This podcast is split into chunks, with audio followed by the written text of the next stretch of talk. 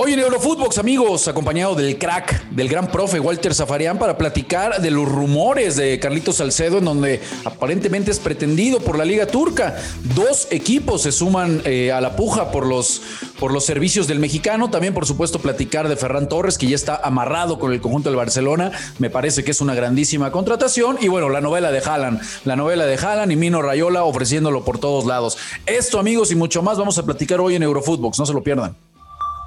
Esto es Eurofootbox, un podcast exclusivo de Footbox.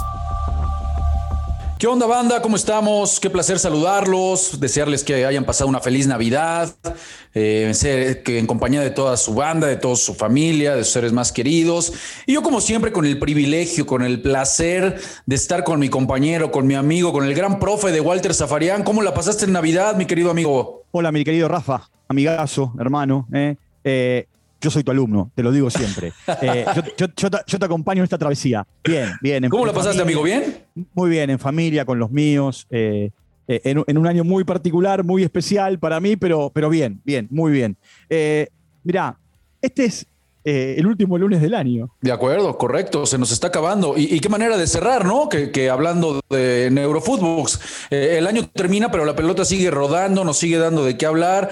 Eh, con notas, mi querido Walter, notas. Ahora, ahora resulta que Carlitos Salcedo, que ya sabíamos que, pues prácticamente tenía un pie fuera de, de, los Tigres, que ya no, ya no se buscaba que siguiera en el cuadro de Nuevo León. Aparentemente él está buscando emigrar eh, hacia, nuevamente hacia el fútbol europeo. Hay que recordar que Carlitos ya tuvo un paso por, por Europa, ¿no? Le fue, jugó en las Águilas del, del Frankfurt y no le fue mal. A mí me parece que dejó buenas sensaciones. A pesar de eso, después termina regresando.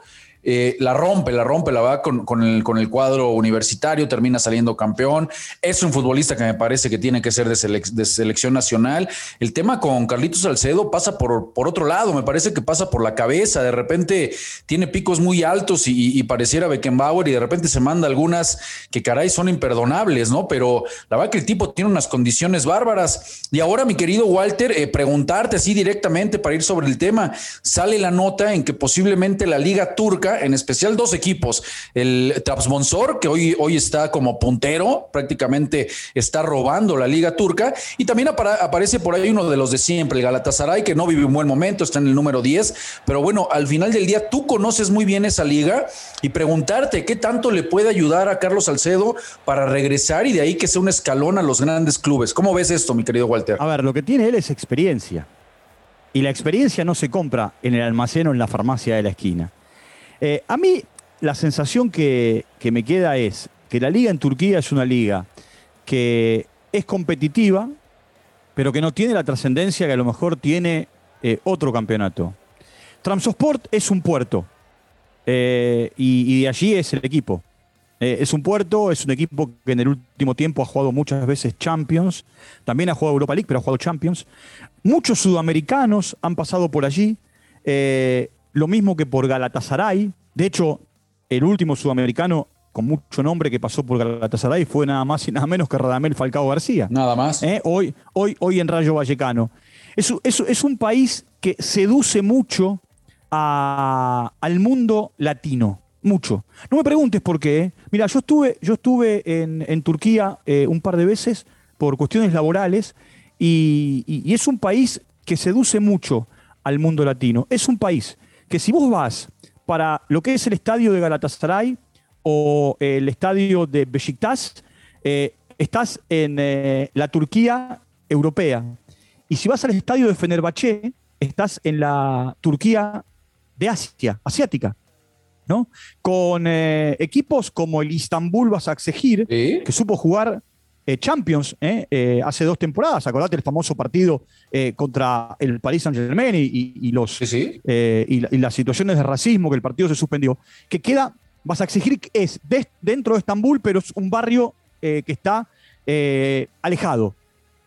Y, y, bueno, ahí, como si yo te dijera Cruz Azul, para que la gente en México lo entienda. y, de, y, de esa, y de esa manera eh, todos participan de la, de la liga, de la Superliga, así se llama el campeonato en Turquía. Es un campeonato competitivo que por lo general en el último tiempo estuvo dominado por, por perdón, bueno, primero en realidad por Fenerbahce, eh, de los tiempos de Lugano. ¿Te acordás de Diego Lugano? el defensor central. bueno, super central. Claro, él después salió, se fue a Paris Saint-Germain. Eh, después estuvo mucho tiempo dominado por Galatasaray, otro tiempo por Besiktas. Eh, ahora. Ahí con una, con una mano, con una mano medio oscura, ¿no? Ahí, ahí, en la liga. Sí, bueno, eh, toda la Europa del Este tiene la particularidad que en muchos torneos equipos estuvieron sindicados con el tema este del arreglo de partidos. Y Turquía, y Turquía fue uno de los países que estuvo marcado, apuntado por, por, el arreglo de partidos. De hecho, hay, una, hay una famosa liga que quedó vacante, que se la sacaron a Fenerbahce y para el arranque del próximo, o sea, el campeonato siguiente le sacaron no sé cuántos puntos. Pero no deja de ser un campeonato competitivo. Es un torneo, es un torneo que pone a, estos equipos que nombraste, a, tanto al Transport, la, ciudad es, no se llama Transport, Transport se llama el equipo, la ciudad es Transport. Eh, y eh, a Galatasaray los pone generalmente en Champions o en Europa League. Eh, y bueno, eso te permite jugar competiciones europeas. Y, a partir de jugar competiciones europeas, muchos jugadores de Turquía o saltaron a Alemania o saltaron al resto de, de Europa, pero muchos a Alemania. Sí, hoy, hoy es, es, líder, seguramente va a estar en la, en la, para pelear la Champions el próximo año. Ya decías, tiene latinos como Víctor Hugo, como el mismo Bruno Pérez, y la figura, ¿no? De lo que es eh, Marek Hamsi, que este gran goleador del, del Nápoles, el eslovaco, que ahora está jugando ahí. Entonces, la andan rompiendo, están en primer lugar, insisto, van a tener chance. Yo creo que no es una, una mala opción para el mexicano. Hay que ver qué pasa, eh, mi querido Walter, si, si termina de, de, darse finalmente este regreso al, fútbol europeo y posiblemente a unos eh, equipos de mayor eh, envergadura, posiblemente siendo este el escalón. Oye, y a ver, ya sabes que, el productor, si no hablamos del Barcelona, no, no, no se pone contento.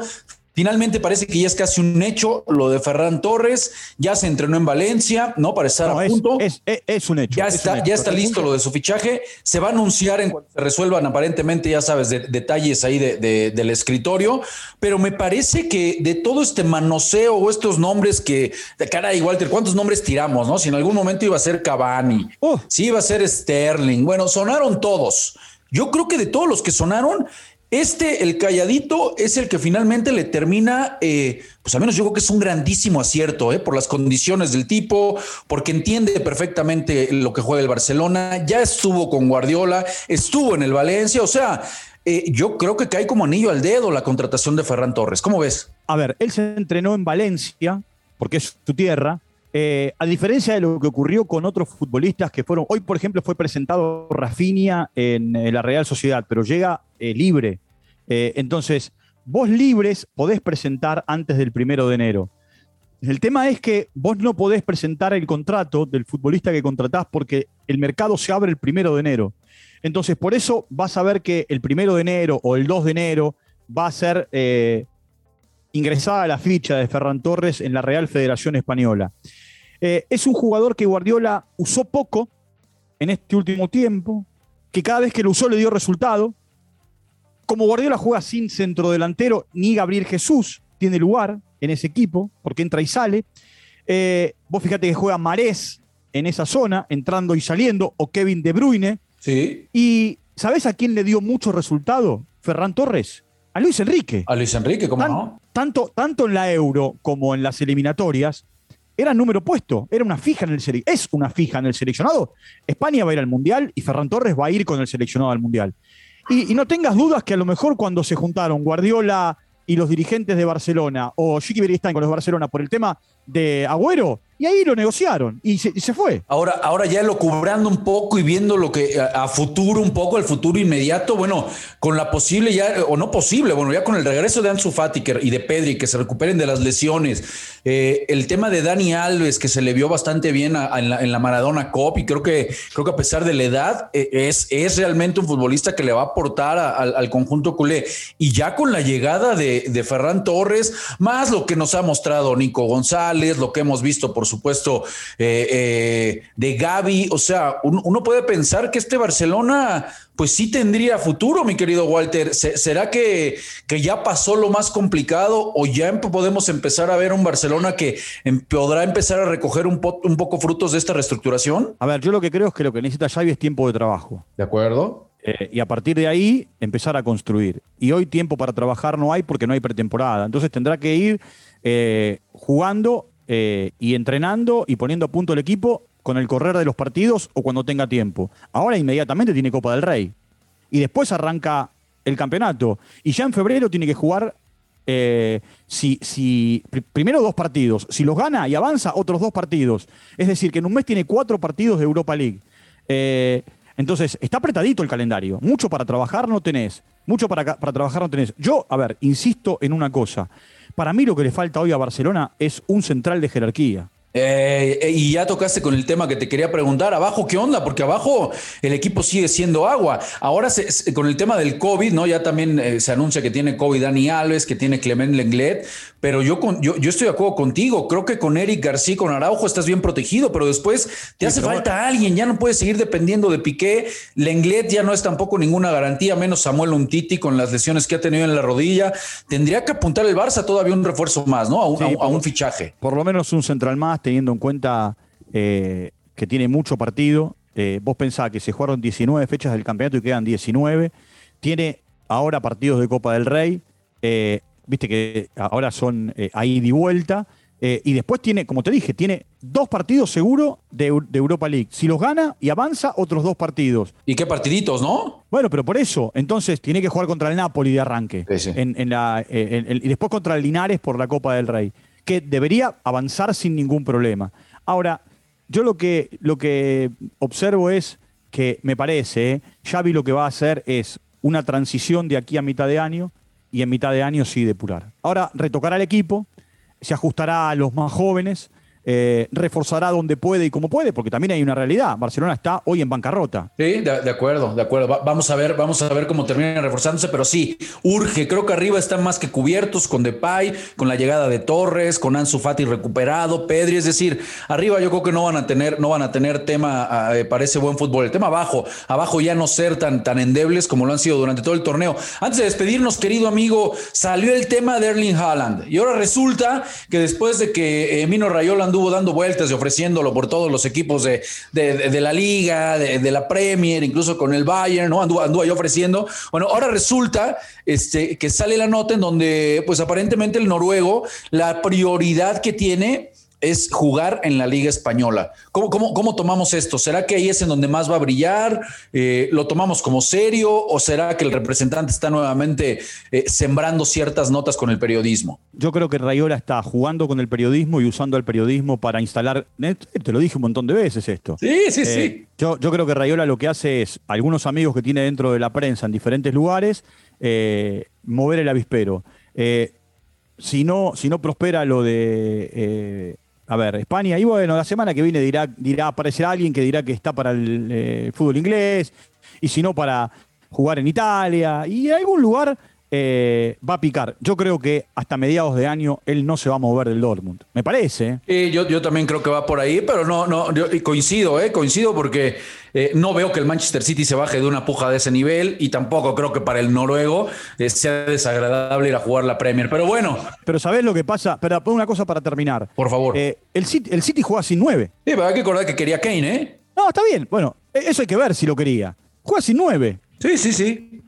Ahora, ¿a ti te gusta cómo juega sin nueve? A ver, si querés lo discutimos en la semana. ¿eh? eh venga, venga. no, pero, pero, ¿por qué te digo? Porque el, City juega sin nueve eh, y hace de a seis. Sí. Y Tuchel la, la pasaba mal ayer con Chelsea y lo salvó el 9. De acuerdo, de acuerdo. Y incluso, incluso de Tuchel con, con la llegada de Lukaku se esperaba mucho más y la verdad es que no ha brillado el, el belga en el conjunto del Chelsea. Pero bueno, querido amigo, muchísimas gracias eh, como siempre por acompañarnos, mi querido crack. Y en la semanita volvemos a platicar porque seguramente la pelota no deja de rodar en el viejo continente y nos va a dar para mucho de qué hablar. Cuando quieras, eh, aquí estoy siempre para, para seguir aprendiendo de, de los que saben. Un abrazo grande, Rafa. Muchas gracias, hermano, y muchas gracias a la banda que, como siempre, se hace presente aquí de lunes a viernes para escucharnos en Spotify. Les mandamos un fuerte abrazo y mañana martes seguramente platicamos un poco más. Esto fue Eurofootbox, un podcast exclusivo de Footbox.